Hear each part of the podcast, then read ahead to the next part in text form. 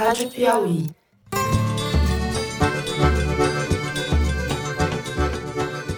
Olá, está começando mais um Foro de Teresina, o podcast de política da revista Piauí. Agora estreando em novo horário. O programa está sendo e será daqui para frente publicado na sexta-feira às 11 da manhã. Esse inquérito corre sob segredo e qualquer declaração que eu dê a vocês a respeito do que eu falei lá dentro pode prejudicar as investigações. Eu, Fernando de Barros e Silva, sigo dentro de casa em São Paulo e converso à distância com os meus amigos Malu Gaspar, no Rio de Janeiro.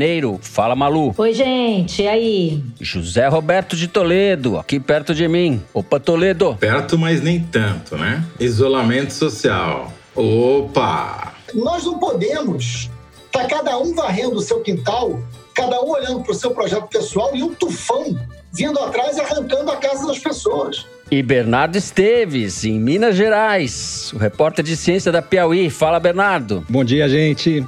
Como não temos outro remédio, deixe o pobre, tá? o idoso, aquele que tem algum tipo de doença, fazer uso da hidroxicloroquina de graça nos hospitais. Eu peço quase que, pelo amor de Deus, é vida.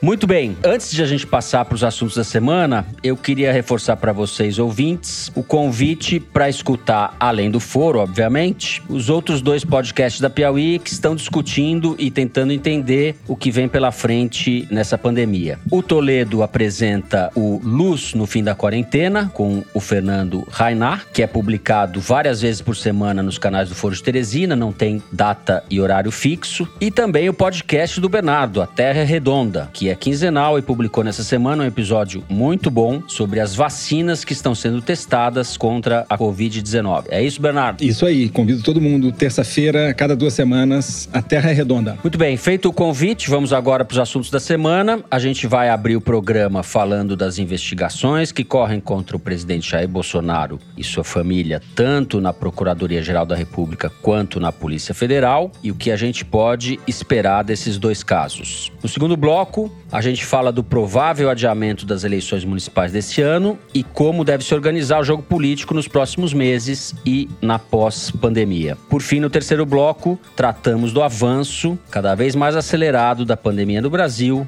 e das atitudes criminosas de Bolsonaro com relação ao uso da cloroquina, cloroquina. É isso, vem com a gente.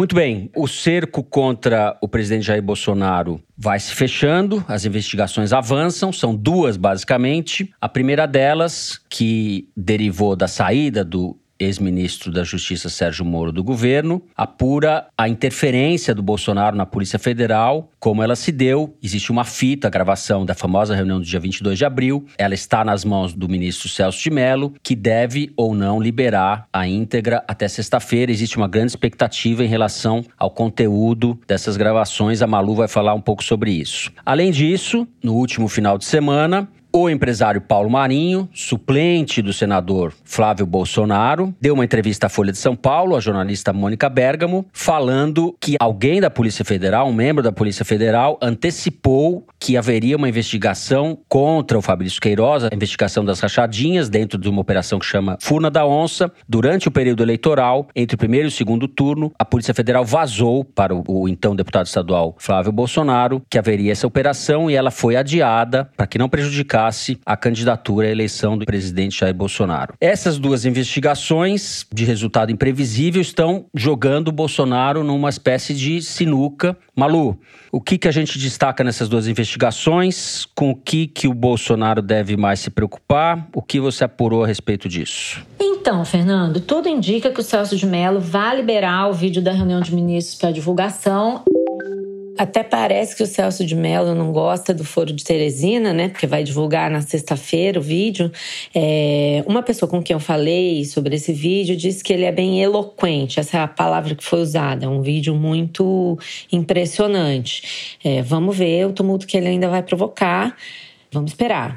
Mas fora isso, eu acho que o momento, nas investigações da Polícia Federal especialmente, é um de confusão. Por quê? Primeiro, no caso do Paulo Marinho, tá me parecendo um pouco difícil de avançar, porque ele contou que o Flávio Bolsonaro recebeu a informação de que havia uma investigação sobre o Fabrício Queiroz uma semana depois do primeiro turno das eleições e que essa informação foi passada para assessores do Flávio numa conversa na frente da Superintendência da Polícia Federal aqui no Rio. E depois disso, o Queiroz e a filha dele, Natália, foram demitidos no mesmo dia e sem nenhuma razão objetiva. Isso por si é um indício de que houve realmente um vazamento. O problema é encontrar o vazador, porque nem o Paulo Marinho sabe quem é, ele diz que não sabe quem é, e os fatos são é, antigos, né? Tem quase dois anos, então é muito difícil se encontrar uma imagem, uma cena do encontro descrito aí pelo Paulo Marinho. Então, isso a gente tem que ver ainda como é que vai caminhar. O segundo nó é a própria investigação lá em Brasília. Nessa semana, um fato que me chamou bastante atenção foi depoimento do Carlos Henrique Oliveira, que era superintendente da Polícia Federal no Rio, é, até recentemente, e acabou de virar o segundo homem na Polícia Federal, foi promovido pelo Bolsonaro. Esse delegado deu um primeiro depoimento dizendo que não tinha sido sondado por ninguém para a superintendência, só que dias depois ele voltou atrás, refez o depoimento e admitiu que não só tinha sido sondado pelo Alexandre Ramagem para o cargo, como também se encontrou com o próprio próprio Jair Bolsonaro antes de assumir. Ele não falou que foi conversado nesse encontro, mas eu acho que essa primeira mentira aí do Carlos Henrique no depoimento mostra que pelo menos um setor da Polícia Federal está assim acovardado, pressionado pelo presidente da República, né? A questão é como que esse caso vai se desenrolar. Porque mesmo que o Celso de Mello aponte algum crime do presidente ao final, ainda vai depender do Procurador-Geral da República, Augusto Aras, decidir se encaminhar encaminha ou não essa denúncia, esse processo para o Congresso. E o Bolsonaro não só é fechado com o próprio Aras, como a gente já falou aqui em outros programas, como também está aumentando o espaço do centrão dentro do governo. Então, por hora, o que dá para dizer é que está tudo muito confuso nesse caso. Toledo, repercussão política desse embrólio todo que a Malu detalhou. O que você acrescenta a essa confusão? Essa operação, essas denúncias contra o Flávio estão tão enroladas, tem tanta minúcia, tem tanta complicação, que a maioria da opinião pública ignora. Não sei se por vontade própria ou simplesmente porque não entende nada do que está acontecendo. Então, o que acabou levando o Flávio Bolsonaro para o paredão da opinião pública essa semana nas mídias sociais não tem nada a ver com a rachadinha, não tem nada a ver com a denúncia do suplente dele, uhum. que é, na verdade, representando o interesse do Dória no Rio de Janeiro. O, o que realmente pegou para o Flávio Bolsonaro essa semana nas mídias sociais, segundo o levantamento da Arquimedes, foi o Enem o exame que é o exame mais importante da vida de qualquer estudante brasileiro e que os próprios estudantes estão reivindicando que seja adiado, porque como as escolas estão fechadas, principalmente os estudantes mais pobres, que não têm acesso à internet ou que têm acesso precário à internet, não estão conseguindo se preparar para ele. E tem um movimento enorme para adiar o Enem nas mídias sociais e o governo vinha se mostrando insensível a essa demanda. Tão insensível que o Senado Federal colocou em votação um projeto para adiar o Enem e o Flávio Bolsonaro conseguiu a proeza de tomar de 75 a 1 no plenário do Senado. Foi o único senador que votou contra o adiamento do Enem e isso catapultou as críticas a ele nas mídias sociais. Então, o levantamento da Arquimedes mostra que, ao longo dessa semana, pegando todas as menções ao Flávio, só 18% foram em defesa dele, daqueles bolsonaristas contumazes. 25% das críticas vieram da esquerda, que iam criticar o Flávio de qualquer jeito, faça ele a coisa certa, faça ele a coisa errada. Mas todo o resto, ou seja, a maioria das críticas vieram de pessoas que não são engajadas politicamente, não tem lado pré-definido nessa briga do Twitter. Gente que estava apenas querendo o adiamento do Enem, influenciadores, lavajatistas, enfim. É gente que não está normalmente na discussão política. Porém, em tempos de pandemia e quarentena, que falta futebol, falta novela, falta BBB, a política vira um circo. Também. São os amadores da política. E daí esses influenciadores, que normalmente estariam falando de outro assunto, começam a entrar no cenário político. E não é só o Felipe Neto, que foi o entrevistado dessa segunda-feira no Roda Viva.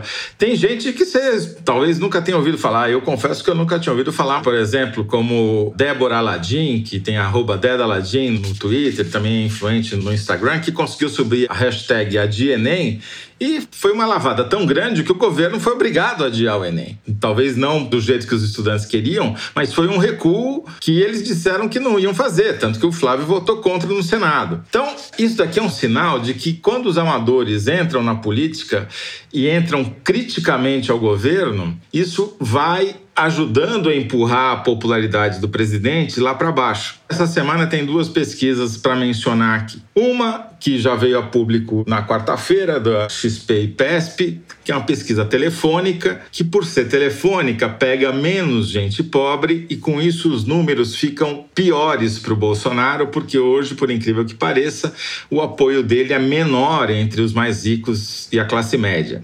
Uhum. Diferentemente do que era no primeiro turno da eleição. Mas se a gente pegar aqui, vamos pegar o Ideia Big Data, que tem sido o nosso farol para a popularidade presidencial nas últimas semanas. Qual que é o cenário que está claro aqui? Antes da pandemia, lá em fevereiro, a popularidade do Bolsonaro tinha um saldo positivo de 8 pontos, porque ele tinha 29% de ruim e péssimo e 37% de ótimo e bom. Veio meados de março, a pandemia já tinha se instalado e algumas medidas restritivas já tinham começado a ser implementadas, a popularidade dele ficou praticamente zero a zero. Tava 36 de ruim e péssimo, 34 de ótimo e bom, menos dois pontos. Mas tudo bem, tá na margem de erro. Isso daí ficou mais ou menos nesse patamar até meados de abril, lá pro dia 20 de abril também oscilando um pontinho para cá, um uhum. pontinho para lá, um mês de estabilidade num novo patamar ruim para o Bolsonaro. Mas daí veio o Moro. E junto com o Moro, a saída do Moro, que tirou parte do lavajatismo da base de apoio do governo, também veio o recrudescimento da epidemia no Brasil, o aumento das mortes, as cenas hediondas em Manaus, e aí a popularidade do Bolsonaro entrou novamente num plano inclinado de queda. E a boa condução, né, Zé, do Bolsonaro dessa crise toda da pandemia, né? Então, ele está pagando um preço por estar tá do lado do vírus e não do lado das vítimas, e está pagando um preço por ter é, fritado o seu ministro mais popular. Então, ele foi para 41% de ruim péssimo em 30 de abril, contra 28% de ótimo e bom, que dá um saldo negativo de 13 pontos.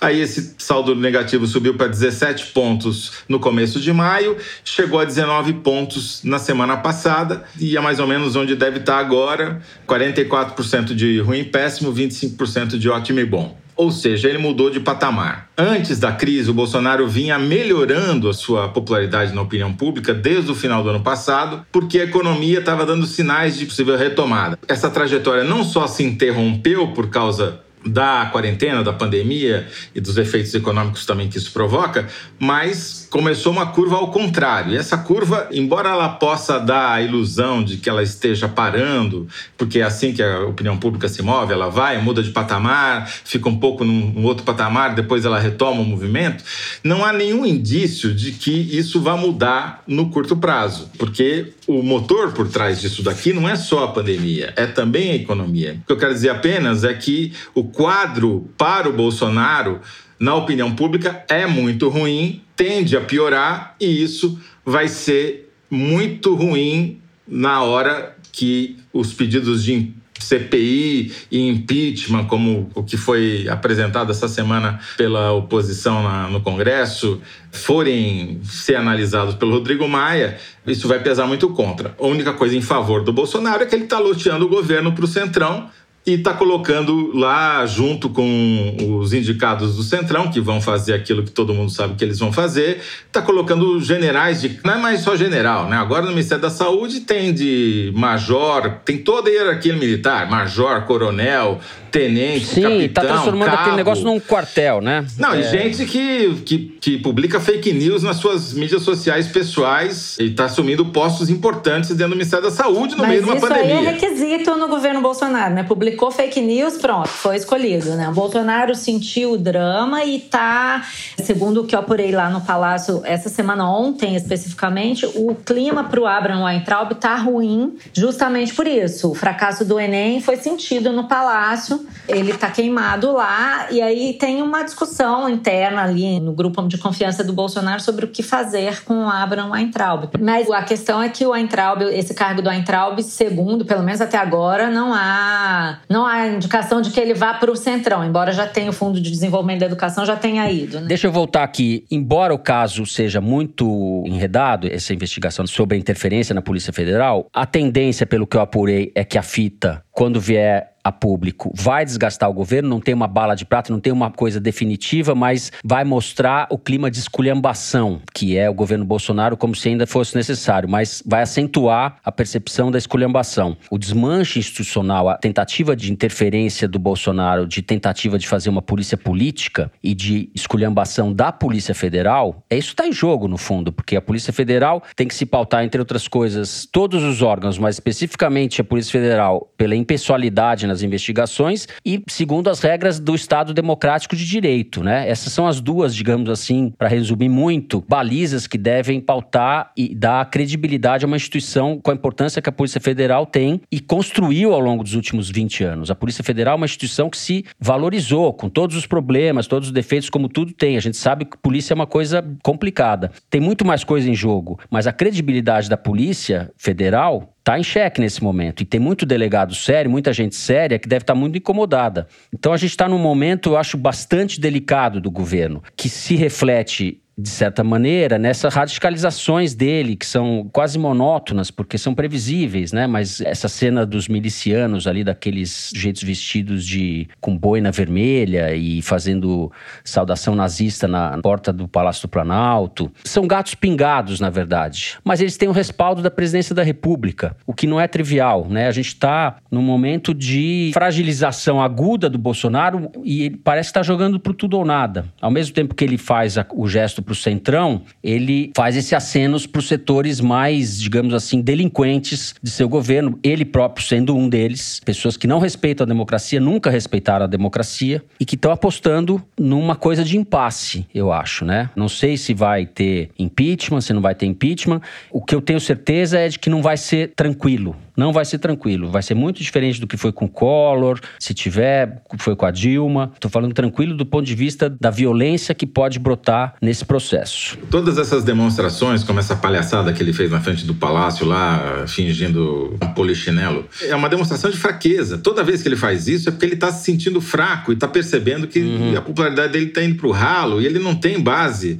para mais do que 200 pessoas. Haja vista ele ter convocado 11 ministros, né? Vocês viram isso? Quanto Sim. ministro tinha na rampa do Tinha quase mais ministro do que manifestante. E quem é convocado assim? e não aparece é demitido, como foi o caso da Regina Exatamente. Duarte, tá certo? O cara ou, ou, vai ou vai ou vai embora, não tem uhum. outra alternativa. O Bolsonaro ele tá no ponto pior da sua presidência e embicado uma posição pior ainda. Os militares ali, o generalato que ocupou o palácio, que ocupou o governo, não precisam entrar numa aventura para se manter no poder. Basta o Bolsonaro ir embora que eles continuam lá. Sim, essa é uma das opções, mas eles já entraram numa aventura, né? As Forças Armadas, que ainda tem muito respaldo popular, eu acho, eles se desgastaram muito já, porque militar no poder nunca dá certo, a gente sabe disso. Eles não foram treinados para negociar, foram treinados para vencer inimigo, né? Cabeça de militar é treinada para vencer inimigo, né? Eles já estão na lama institucional, já participam dessa coisa, estão sendo enredados e estão resistindo assim, não queremos ficar na saúde saúde, presidente nomeia logo um ministro da saúde e tal, e o presidente não nomeia.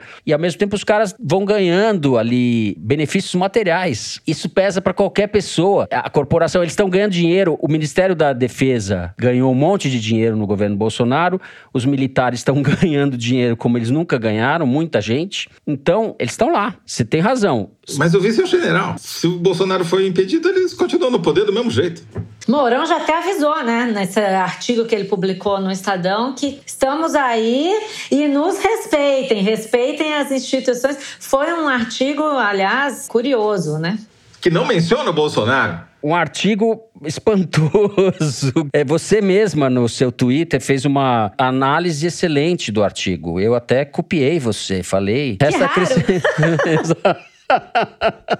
Não, porque ele fala exatamente isso, né? Eu quero que respeite as instituições, a mídia tá errada, o judiciário tem que tomar juízo e presta todo mundo atenção, Congresso, que eu tô aqui e eu não sou, sou Bolsonaro, não. Comigo não tem brincadeira, não. Eu entendi assim, embora depois ele tenha mandado dizer, mandou dizer que era um chamado ao diálogo. É um recado pra tropa, eu acho, pra dentro, né? Na política em geral, mas especialmente envolvendo militares, você nunca pode descartar descartar a hipótese de o cara não ter conseguido dizer o que pretendia por absoluta Sim. incapacidade, né?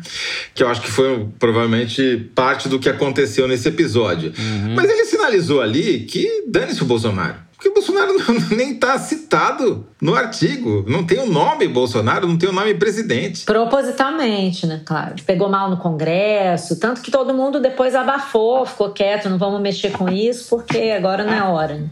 Bom, já estouramos o nosso tempo, já estou tendo minhas orelhas puxadas pelo diretor aqui. Com isso, encerramos o primeiro bloco. Vamos falar agora de eleições municipais e situação da economia no país. Vem com a gente.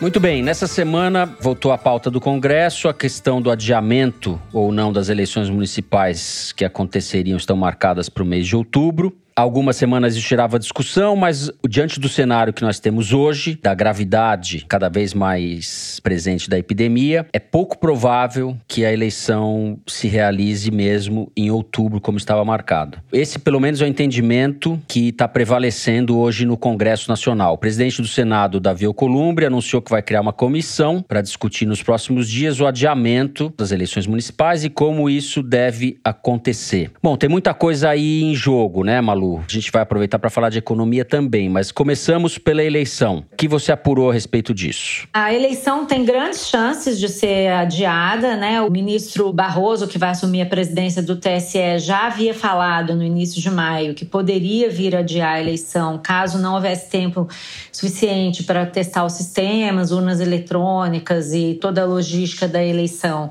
a tempo de fazê-la em outubro. E ontem eu perguntei para ele se isso realmente estava mantido ele falou que sim, que vai ser definido em junho, que agora tá meio assim, tem grandes chances de ser adiada, dependendo das circunstâncias da, da própria pandemia, né? Mas não tem ninguém, por exemplo, defendendo que a eleição seja anulada, que vá tudo para 2022, nada disso. Em algum momento, muito provavelmente até o final de 2020, mas talvez pode ser até para 2021, essa eleição vai ser realizada. E aí o que a gente tem visto nas últimas semanas, independentemente da eleição ser em outubro ou em dezembro, sei lá quando ela será, são os partidos se articulando já para isso, que é um movimento normal nessa época do ano, e apesar da gente estar tá todo mundo em isolamento, isso está acontecendo, né? Dois movimentos que eu queria destacar aí, além do próprio movimento aí do Paulo Marinho, dando essa entrevista para a Folha, tem tudo a ver com a eleição, ele mesmo deixou claro, vai ser candidato a prefeito do Rio de Janeiro. Uma coisa que me chamou a atenção foi a desistência do Marcelo Freixo da candidatura dele à prefeitura do Rio. Eu perguntei para ele por que isso e ele mesmo falou que pretende investir na formação de uma frente de esquerda para se contrapor aí às forças bolsonaristas, às forças de direita. Eu acho que tem aí um pouco de ilusão aí do Freixo de que vai haver uma unidade muito grande em torno de forças de oposição, mas ele tem uma conta dizendo que em quase todas as capitais você tem candidatos competitivos das forças de esquerda que deveriam ser candidatos únicos. Você tem dois ou três candidatos em cada uma das cidades que deveriam ser apoiados pelos partidos de esquerda em conjunto. Eu acho que isso é um pouco wishful thinking, assim, uma vontade que ele tem e algumas forças da esquerda têm de caminhar para essa unidade que, na verdade, na prática, a gente está vendo que não existe, né? A gente já falou sobre isso, sobre o movimento do PT que hesitou em entrar em numa união fora Bolsonaro ou num pedido de impeachment e está fazendo escolhas, fez uma escolha em São Paulo de um candidato candidato a prefeito que não tem apelo nos outros partidos de esquerda. O Gilmar Tato, que é um petista não só de raiz, como um cara enrolado aí com denúncias de participação em esquemas de máfia de vans, não é um bom candidato para esse momento que a gente está vivendo. De qualquer maneira, você vê uma coisa que também compõe esse cenário de todo mundo se posicionando, botando suas pecinhas no tabuleiro, foi o discurso do Lula essa semana, numa entrevista para a revista Carta Capital, em que ele disse o seguinte: quando eu vejo os discursos dessas pessoas, quando eu vejo elas acharem bonito que tem que vender tudo que é público e que o público não presta nada, ainda bem que a natureza, contra a vontade da humanidade, criou esse monstro chamado coronavírus. Ele falou isso a pretexto de discutir uma solução econômica. Foi uma frase super infeliz, muito mal colocada, mas que chamou atenção para um ponto que eu quero comentar rapidamente, que eu Mas acho que o Toledo também vai só falar. de passagem, ele teve a dignidade de pedir desculpa Pediu depois, né? Claro, ainda É. bem que pediu desculpas, porque realmente não cabia a colocação feita dessa forma. Mas eu acho que o fato é o seguinte: o que ele fez ali foi uma coisa que todos tentarão, porque é, todo mundo hoje enxerga como a chave da vitória nas eleições, que é ligar a resposta que o governo está dando em termos econômicos para a crise do coronavírus à eleição de 2020. É isso que a gente tem falado também, mas acho que é importante a gente abordar nesse momento, porque todos os discursos e as pautas estão caminhando para a eleição desse ano, estão caminhando para serem concentradas na resposta econômica do governo. E nisso a gente pode falar depois, mas é claro que o governo está completamente atrapalhado, quase tão atrapalhado e confuso aí quanto na resposta à própria pandemia. Zé, o que, que a gente vai falar sobre isso, tudo isso daí? O adiamento da eleição, ele é importante, mas tão importante quanto o adiamento em si é para quando a eleição é adiada, porque eleição Uhum. é timing, né? Dependendo da semana em que ela se realiza, o resultado pode ser um ou pode ser outro. Eu vou voltar um pouquinho mais para frente explicar melhor esse ponto de vista, mas o que, que eu queria falar agora? Se adiar a eleição para que ela ocorra em dezembro é mais fácil do que adiar para que ela ocorra em janeiro, simplesmente porque se ela não ocorrer ainda esse ano, você teria que prorrogar os mandatos dos atuais prefeitos e vereadores, o que necessita de um quórum mais qualificado, mais difícil de atingir no Congresso. Isso não é uma canetada que faz isso, você precisa de uma votação por maioria qualificada para poder fazer esse adiamento para além de 2020. Quanto antes ela ocorrer, pior para o Bolsonaro, porque a gente está ainda com a pandemia crescendo, com os efeitos negativos para a economia também em crescimento, só que a gente não sabe até quando isso vai se manter. O que a gente sabe é que se a eleição fosse hoje, o resultado seria, obviamente, muito ruim para os candidatos governistas. Só que é uma eleição Sim. completamente diferente de todas as outras, porque nunca houve uma pandemia no meio de uma eleição no Brasil, desde a redemocratização. Então a gente não sabe como é que vai ser a distribuição da culpa entre prefeitos, governadores Uhum, e presidente da uhum. República. O que eu queria colocar é dar um passo para trás e pensar na eleição americana, que acontece essa assim sem adiamento daqui a seis meses. Presidencial. Ou- eleição presidencial. Por quê? Porque ela tem um impacto direto no resultado da eleição brasileira. O Bolsonaro provavelmente não existiria se não tivesse havido Trump antes, né? Saiu essa semana uma projeção de uma consultoria que é muito tradicional na Inglaterra, a Oxford Economics, e que tem um track record eh, notável de acertos nas eleições americanas. Ela acertou 89% das previsões que ela fez desde 1948, prevendo uma derrota histórica do Trump esse ano por causa da economia. Quer dizer, o que entra nesse modelo deles é desemprego disparando, o consumo despencando e a produção colapsando, junto com uma deflação provocada por absoluta falta de demanda. Então, se eles acertarem de novo, isso muda completamente o cenário global. Né? Agora, eleição, e aí eu volto para o meu ponto inicial, é timing. Então, não é que só porque a Oxford Economics acertou 16 de 18 resultados na sua história que ela vai acertar a desse ano de novo. A eleição, provavelmente esse ano, ela tem uma característica diferente das demais lá e aqui, porque ela vai ser um referendo sobre como os governantes eh, lidaram com a pandemia. Porque se a transmissão do vírus chegar ao pico antes da eleição e começar a haver um movimento de queda da contaminação e das mortes, como parece estar começando a acontecer nos Estados Unidos, não no Brasil, pode ser que o Trump tenha uma chance de reenquadrar a narrativa como uma narrativa de retomada, de volta por cima, entendeu? Porque se cai antes, ele tem tempo de ensaiar uma recuperação da economia, mostrar que os Estados Unidos estão dando a volta por cima sobre o vírus. Talvez, quem sabe, contudo, ele possa vir a ter uma chance. Então, não quero deixar aqui enterradas as chances do Trump. Só estou falando tudo isso porque isso mostra como a eleição é como um show de mágica. O candidato Opa. não precisa enganar o eleitor o tempo todo, ele só precisa enganá-lo enquanto dura o show e, de preferência, com um grande truque no final, na véspera da votação. Toda eleição é assim. No caso do Bolsonaro, foi a facada, foi o grande truque final.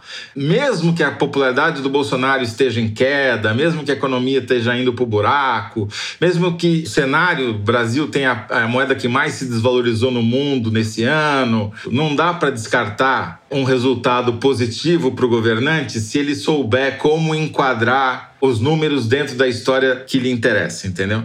Eu não estou dizendo que vai acontecer, mas só estou dizendo que mesmo sendo um uhum, cenário muito uhum. ruim para o Trump e para o Bolsonaro nas eleições municipais, não é totalmente impossível que eles inventem algum truque, alguma mágica para tentar se safar parcialmente. Não acho que é o mais provável, ao contrário, acho que é improvável, mas não é impossível. Existe um fator chave aí, Toledo, do ponto de vista econômico mesmo, que é a renda básica emergencial, que a gente está vendo que tem interferido de forma positiva para o Bolsonaro, porque essa renda básica hoje distribui 600 reais para famílias em situações de vulnerabilidade e está chegando a famílias que antes, com o Bolsa Família, levavam em geral 190 reais, em média, mais ou menos, por mês. Então, isso é um fator que não é desprezível. Agora, como você falou, né? Essa renda básica, ela está sendo distribuída por três meses. Existe até até hoje já uma discussão sobre ampliá-la é, no tempo. O Paulo Guedes já quer ampliar, mas com 200 reais. É, só. porque na verdade, assim, você tem que ver o desenho da política social. Porém,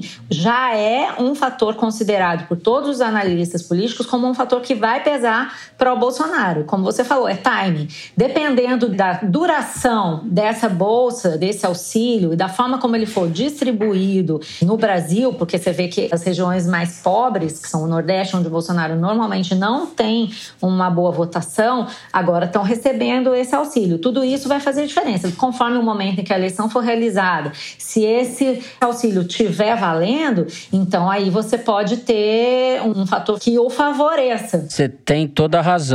E a gente pode ter uma situação, feitas todas as ressalvas, parecida com o que houve em 2002, 2006 com Lula. Houve um realinhamento social. Na eleição de 2006, o povão, as pessoas mais pobres votaram no Lula e a primeira eleição ele ganhou, sobretudo, com classes médias, etc. Claro que teve voto popular também, mas o peso do voto do pobre, do mais da fatia mais pobre da sociedade, da parcela mais pobre que é majoritária, foi muito maior na eleição de 2006 em função de Bolsa Família, reajuste de salário mínimo, etc. O cientista político André Singer, que também foi porta-voz do Lula, usa essa expressão realinhamento eleitoral. As coisas têm dimensões diferentes. A coisa do Lula parecia muito mais é, abrangente, sistemática e duradoura. Mas pode ser que esse efeito realmente se confirme. Eu queria só voltar para não deixar de registrar, voltar à eleição agora municipal, a escolha, a provável escolha, a indicação do Gilmar Tato pelo PT para concorrer à Prefeitura de São Paulo é um desastre, né? Porque seria ótimo se o partido fizesse autocrítica, como se diz, né? Se ó, oh, pessoal, a gente roubou mesmo, foi feio, tal, a gente,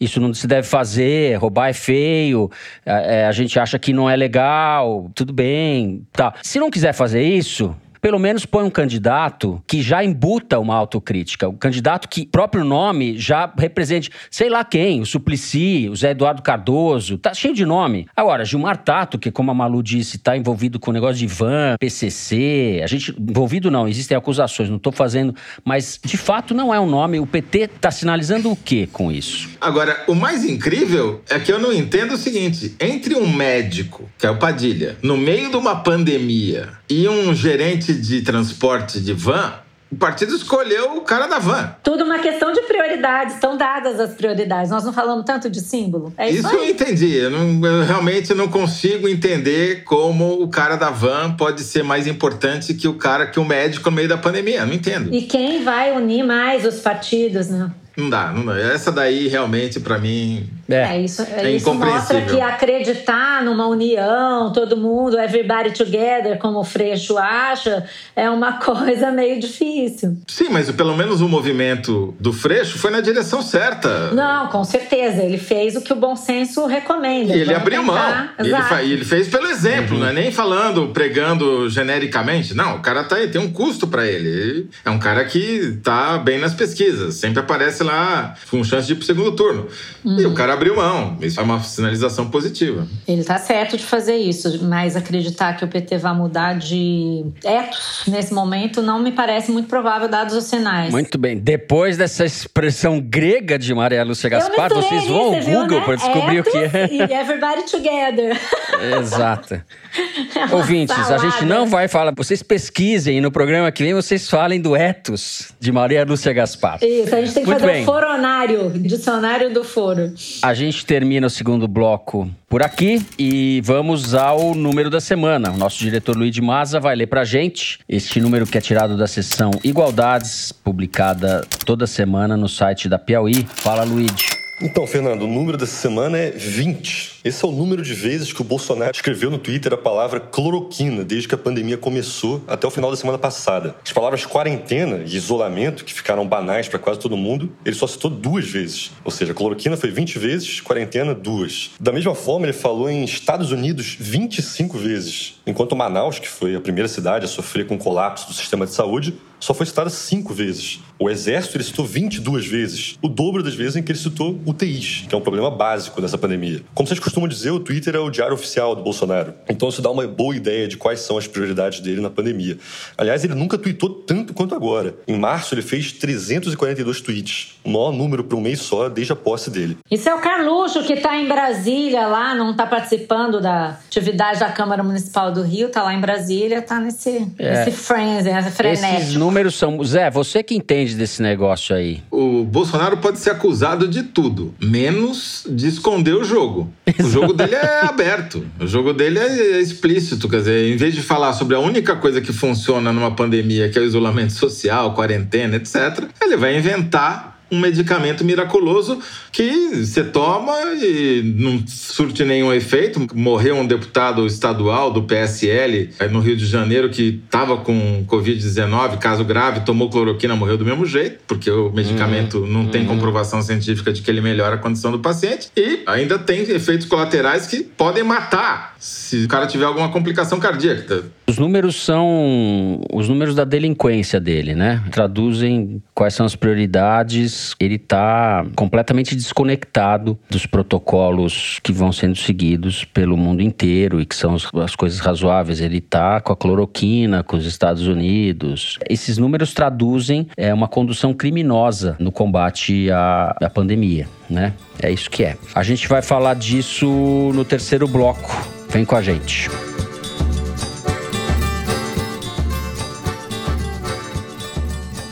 Muito bem. O Brasil se tornou essa semana o terceiro país com maior número de casos confirmados de Covid no mundo. A gente já está, enquanto gravamos, beirando os 300 mil casos de pessoas contaminadas e praticamente 19 mil mortos nessa quinta-feira, quando você estiver ouvindo, infelizmente, esse número deve estar beirando 20 mil. E no fim de semana vai passar de 20 mil. Vários estudos situam o Brasil como o novo epicentro da pandemia, ou seja, o país onde a doença mais cresce no mundo agora. O presidente obrigou o Ministério da Saúde, ou induziu o Ministério da Saúde, que aliás não existe, não temos ministro da Saúde, existe um interino lá, um militar, a ampliar a recomendação do uso de cloroquina para os pacientes. Bernardo Esteves, diante desse quadro feliz e tranquilo, por onde você quer começar? É, Fernando, é, a gente avisou aqui, né, que era uma questão de tempo até o Brasil chegar no primeiro pelotão dessa corrida, né? A gente vem fazendo essa corrida de recuperação e essa semana a gente se tornou o quinto país do mundo a alcançar a casa de mil mortes registradas por dia, né? Isso foi na terça-feira, uhum. a gente beirou 1.200 óbitos contabilizados. É claro que vale sempre fazer uma ressalva, terça-feira é historicamente o dia da semana com o maior número de notificações, porque pega casos que não foram registrados no fim de semana. Mas ainda assim, o novo normal para o Brasil é um número de mortes na casa de quatro dígitos por dia. Com isso, o novo coronavírus já é a principal causa de mortes por dia no Brasil, superando câncer, infarto e outras doenças cardiovasculares. E eu queria chamar a atenção aqui, Fernando, para a maneira como o Ministério da Saúde vem lidando com essa questão. Fernando, eu assino os e-mails que a assessoria de imprensa do Ministério da Saúde manda para jornalistas cadastrados em todo o Brasil. E foi absolutamente espantoso o e-mail que a gente recebeu no final da terça-feira, que foi esse dia que o Brasil bateu o recorde histórico, beirou 1.200 mortes registradas num único uhum. dia. Nesse dia, o e-mail da assessoria do Ministério da Saúde dizia o seguinte: a manchete era: sobe para quase 107 mil o número de pessoas recuperadas da Covid. E o e-mail simplesmente não mencionava questionava o recorde de óbitos registrados uhum. naquele dia, que era a grande notícia, 1.200 mortes quase no Brasil num único dia. O Ministério não mencionou isso. Isso seria o equivalente, essa piada circulou nas redes, e você que gosta de futebol tem certeza que vai apreciar, seria uhum. o equivalente de você receber um e-mail, se você cobre futebol, você recebe a crônica de uma partida que diz o seguinte, seleção brasileira jogou ontem, chutou 18 vezes a gol, marcou uma vez e teve 52% de posse de bola, ponto final, sem mencionar o placar. Essa partida aconteceu seis anos atrás, vai completar seis anos, o placar final foi 7 7 a 1 para a Alemanha. Ou seja, o Ministério da Saúde está noticiando o 7 a 1 que a gente está tomando sem avisar que a gente está tomando sete gols. É inacreditável, é desrespeitoso, além de tudo, com as vítimas e com os seus familiares. E você mencionou aí, o Brasil já é, já está no grupo dos três países com maior número de casos. Hoje em dia, a cada sete, nove casos de Covid-19, um acontece no Brasil. E, de fato, a gente se tornou o novo epicentro da doença. Os pesquisadores que calculam a subnotificação apontam que, em vez dos 300 mil casos notificados atualmente, a gente deve ter 3 milhões e 400 mil. Os, os, países vizinhos estão se saindo, não é nem muito melhor, é muitíssimo melhor, né? Argentina, é, Chile, Uruguai. Uruguai. Uruguai está reabrindo já. Toledo. Bom, Fernando, eu tô acompanhando esse negócio de perto por conta do Luz no Fim da Quarentena e da cobertura do site e Infelizmente, o que eu estou vendo e conversando com especialistas até no exterior, brasileiros que trabalham em laboratórios importantes e especialmente essa semana eu tive uma conversa com o Tiago Pereira, que é um matemático brasileiro do Imperial College London, que voltou para cá, uhum. para o Brasil por causa da epidemia, está na USP de São Carlos. E ele fez um modelo, junto com alguns colegas da USP e da Unicamp, um modelo matemático para tentar prever o comportamento da pandemia em São Paulo, no estado de São Paulo e especificamente uhum. na cidade de São Paulo. Ontem à tarde eu fiquei alugando, Thiago, para estudar os números da cidade e o que a gente está vendo, infelizmente, é um cenário, a gente está apontando para um cenário de catástrofe. A cidade de São Paulo já é uma das cidades que tem mais mortos no mundo provocado mortes provocadas por Covid-19, mas infelizmente essa estatística está só no começo. E com a taxa de transmissão do vírus que tem hoje, que o Tiago estima em 1,33, o tal do R, né, que é o quantas pessoas uma pessoa infectada consegue contaminar. Então, no caso da cidade de São Paulo, seria uma e um terço. Parece um número baixo, mas infelizmente, se você projeta a continuidade dessa taxa nos próximos dois meses, a gente vai sair de 5 mil para provavelmente 30 mil mortos na cidade, se nada for feito para baixar essa taxa de espalhamento. Nossa. E esses 5 mil, Zé, isso claramente está subnotificado, né? Esses 5 mil mortos oficiais, porque tem os mortos em casa, os mortos por doença respiratória aguda que não foi registrado como Covid, tô certo? Então, vamos começar com as mortes só por Covid, que a gente tem certeza que são Covid porque saiu assim no atestado de óbito. Certo. Essas mortes, elas devem chegar, só essas mortes, nos próximos dois meses, se nada acontecer, se nada mudar,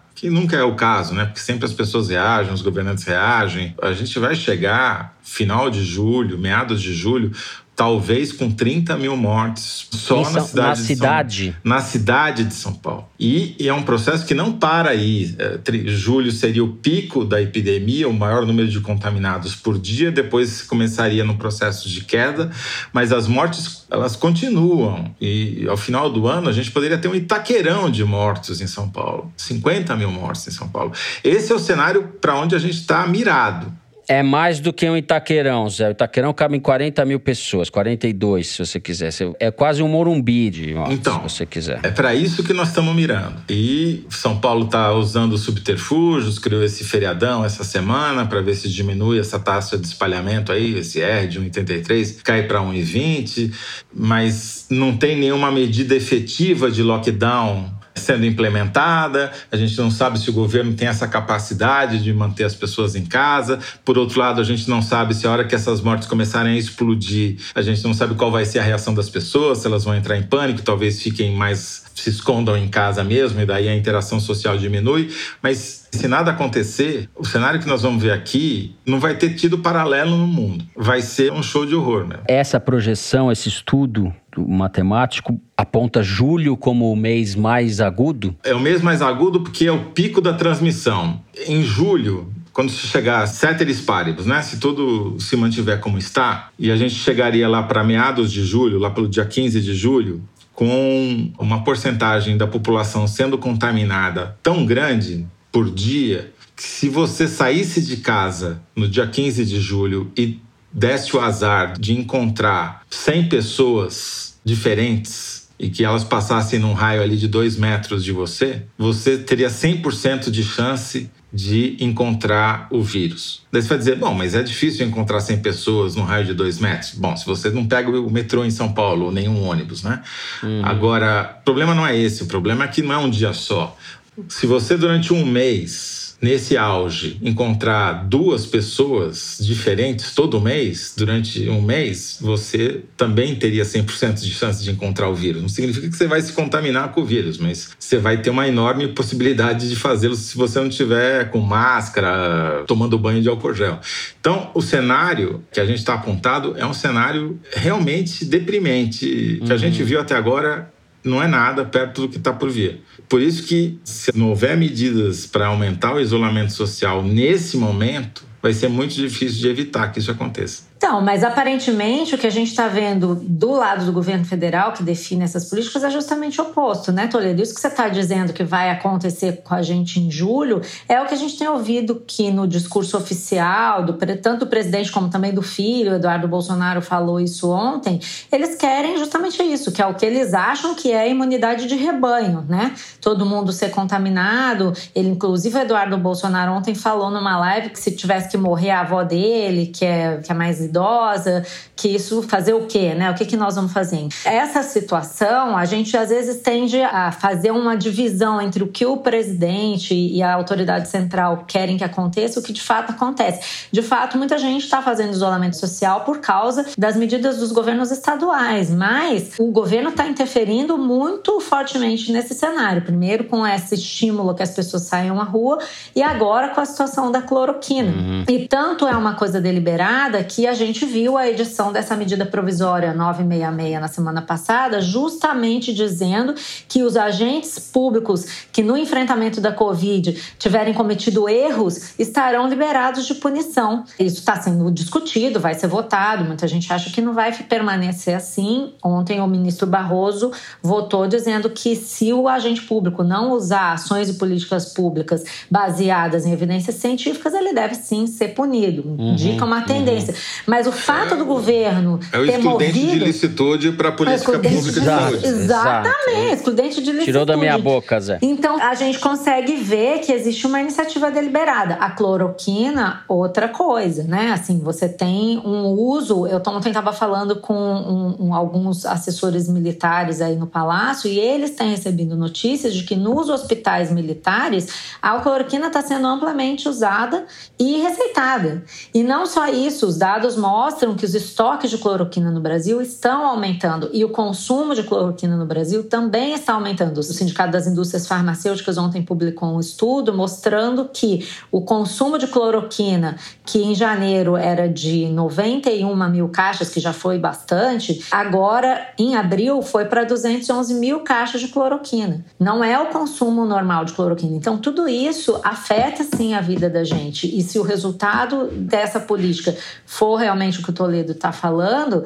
é, não há 966 que resolva. Existe uma responsabilidade a ser imputada a quem defende essas outras soluções que levaram a essas mortes todas. Né? Malu, vale lembrar que esse cenário da imunidade de rebanho, né, se de fato 70% dos brasileiros contraírem a doença, o número de mortes vai se elevar à casa dos milhões. O número de mortes na casa de sete dígitos seria criminoso, em que essa, esse cenário que o presidente Bolsonaro e seus filhos vêm defendendo. E, inclusive, ele insiste com a cloroquina, esse protocolo do Ministério da Saúde que expande o uso da cloroquina em inclusive para casos leves, é de uma irresponsabilidade sem cabimento, na minha opinião. Eles, eles podem argumentar do jeito que quiserem, mas, enfim, eles estão forçando isso e criam com isso na população, nos familiares dos pacientes, uma pressão sobre os médicos para que seja administrada a cloroquina. Quem acompanha os outros podcasts da Piauí sabe que a cloroquina vem sendo submetida a testes clínicos em hospitais de todo o mundo e cada vez mais esses testes mostram que ela não tem evidência confirmada de que diminua a mortalidade dos pacientes graves ou de que diminua a incidência de necessidade de intubação para os pacientes graves também. Agora, uma coisa é o uso da cloroquina em ambiente hospitalar, controlado, com médicos intensivistas, enfermeiros acompanhando aquilo. Se você tem alguma complicação, que é o grande problema, né? Assim, tem efeitos colaterais que podem ser graves. Se acontece uma arritmia, alguma coisa que pode evoluir para um quadro cardiovascular mais grave num hospital, isso a gente tem médicos preparados que podem, de alguma forma, tentar contornar isso. Agora, se você estimula o uso de cloroquina por pacientes com sintomas leves que estão se recuperando em casa e isso leva a uma arritmia, alguma coisa, a chance disso evoluir para uma fatalidade é imensa e você não vai ter equipes médicas para socorrer aquele paciente. Do ponto de vista do bolsonarismo, Bernardo, isso é uma vantagem, porque vai aparecer na certidão de óbito que o cara morreu de infarto e não de Covid-19. Uhum.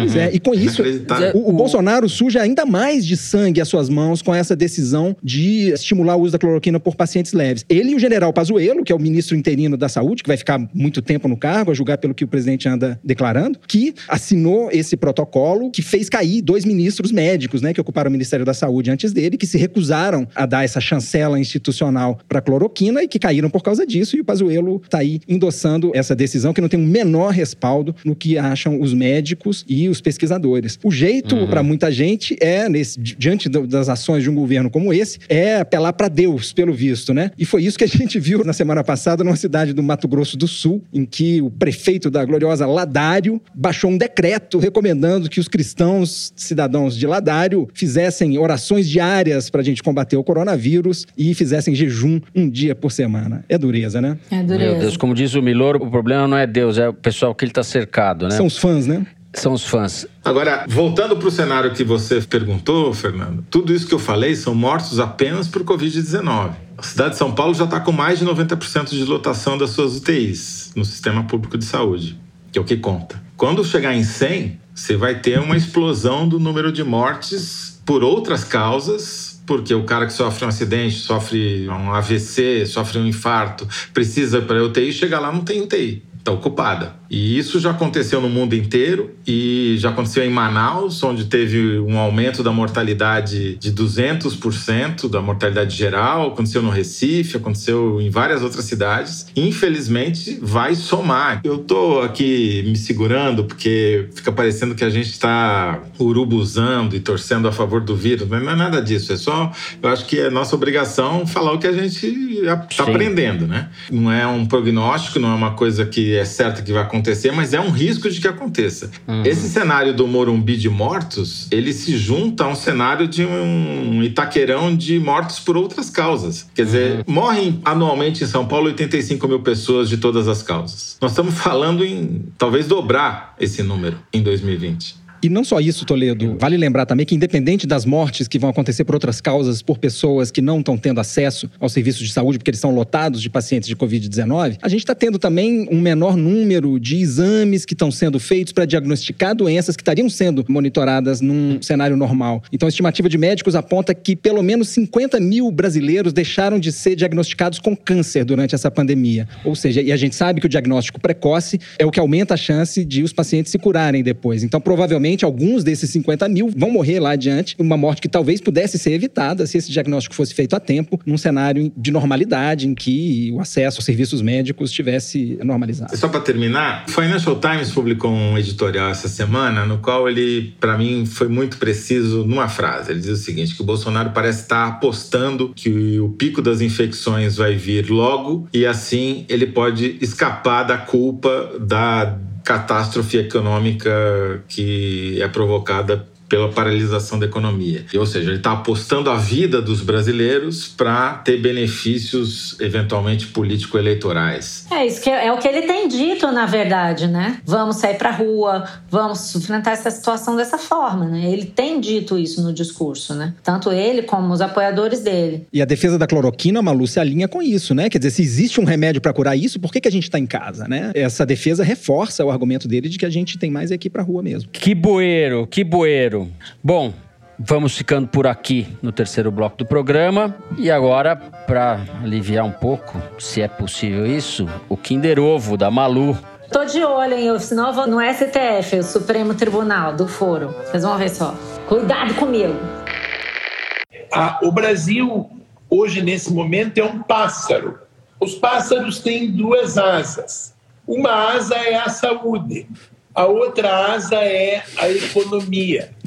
O quero, quero não voa se tiver asinha quebrada. Então, a, a medida da virtude é a gente continuar como o passarinho dizendo quero, quero. É um quero, paranaense agora. Paranaense não louco. ideia. É. Que a economia. Não é o Ratinho Júnior. Nós vamos não, né? despertar né? para um mundo novo.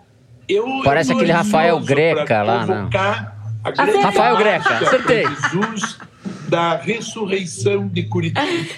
É, e já escolhi até a missa solene em si bemol de Beethoven, que está fazendo 250 anos Acertei! para ser cantada na Catedral de Curitiba no dia que nós pudermos de novo estar livres nas ruas.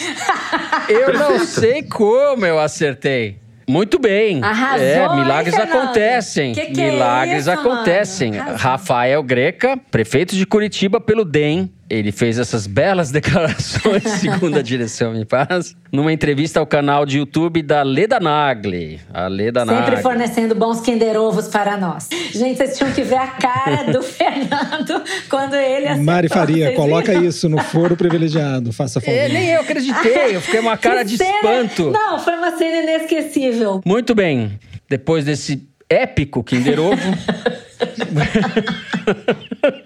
Vamos para as cartas dos ouvintes. Eu vou começar lendo um desaforo que alguns ouvintes enviaram na última semana, entre eles a Ana Carolina. Ela diz o seguinte: Acho o foro incrível, mas vou reclamar do seguinte: Hélio Gaspari fez um ótimo trabalho sobre a ditadura, mas ele é jornalista, não historiador, como foi dito no programa. O governo vetou recentemente a validação da profissão de historiador, mas ainda assim, historiador é quem se formou em história. Tá certa, Ana Carolina, o Hélio Gaspari é um jornalista, eu disse grande obra sobre a ditadura, e de fato o livro do Gaspar é um livro monumental, feito em cima de um arquivo extraordinário, a que ele teve acesso, mérito dele, mas existem outros historiadores, ou existem historiadores muito importantes sobre esse período da história brasileira. Está registrado o desaforo da Ana Carolina. Muito bem. E aproveitando que a gente teve um Kinder Ovo curitibano, vou ler aqui para vocês a mensagem do Marcel, que ouviu o foro especial de aniversário no último fim de semana e tweetou o seguinte: Tô chocado que o foro de Teresina tem esse nome por causa do foro de São Paulo e não em referência ao foro de Curitiba. Os últimos dois anos foram uma mentira.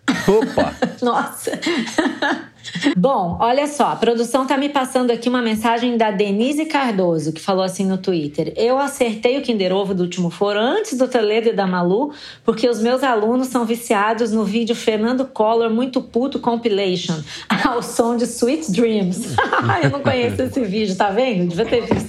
Eu ouvi a voz dele e me veio. É mentira da Receita Federal. É uma mentira da Receita Federal. É uma mentira da Receita Federal. Mentira da Receita Federal. Três vezes dizendo que é mentira. Fernando Collor, então fica aí a dica. Fernando Collor, muito puto, compilation ao som de Sweet Dreams. Valeu, Denise. Da próxima, vou ficar de olho nesses vídeos aí. Não sei se vocês sabem, mas o Foro de Teresina tem ouvintes dentro do Ministério da Saúde. Lá, entre um general, um cabo, um soldado, uma tenente, também tem um javaporquistas frankfurtistas.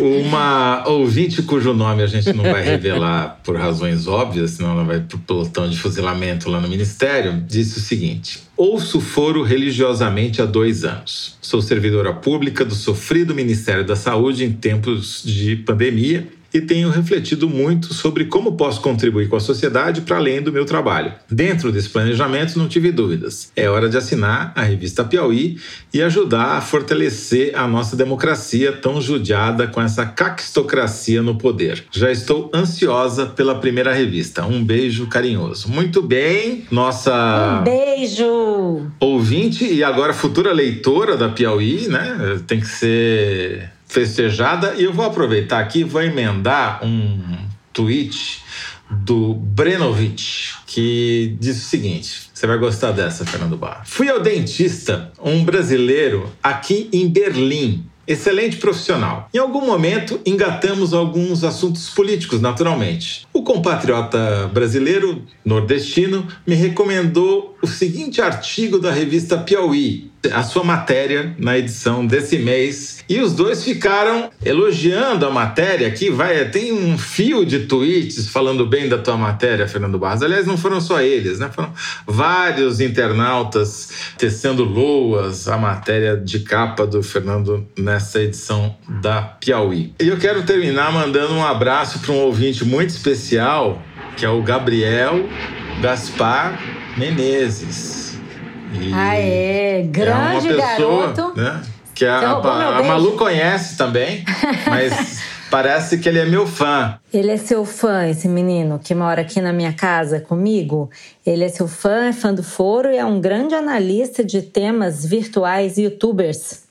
E Muito eu posso bem. mandar beijo também, então, para o Gabriel e para a Maria Morgante, intrépida repórter do Rio, aqui da Globo no Rio, que também é uma ouvinte do foro assídua e sempre comenta do programa. Maria, beijão. Espero que você esteja ouvindo a gente aí na quarentena. Muito bem. É isso? O programa dessa semana vai ficando por aqui. Foro de Teresina é uma produção da Rádio Novelo para a revista Piauí, com a coordenação geral da Paula Scarpim. O nosso diretor é o Luiz de Maza, as nossas produtoras são a Mari Faria e a Luísa Ferraz. O apoio de produção em São Paulo é do Vitor Hugo Brandalize e da Clara Helstab. A Mari Faria edita o vídeo do Foro Privilegiado, o teaser que a gente publica nas redes sociais da Piauí e no YouTube. A edição do programa é da Evelyn Argenta e do Tiago Picado. A finalização e a mixagem são do João Jabassi, que também interpreta a nossa melodia tema composta por Vânia Salles e Beto Boreno. A nossa coordenação digital é feita pela Kelly Moraes e pela Yasmin Santos. O Foro de Teresina tem sido gravado em nossas casas, com o apoio do Estúdio Rastro do Dani Di e do som de cena do Gustavo Zisman. Eu, Fernando de Barros e Silva, me despeço dos meus amigos. Malu Gaspar. Tchau, Malu. Tchau, gente. Espero que no próximo programa a gente tenha algumas boas notícias para vocês, hein?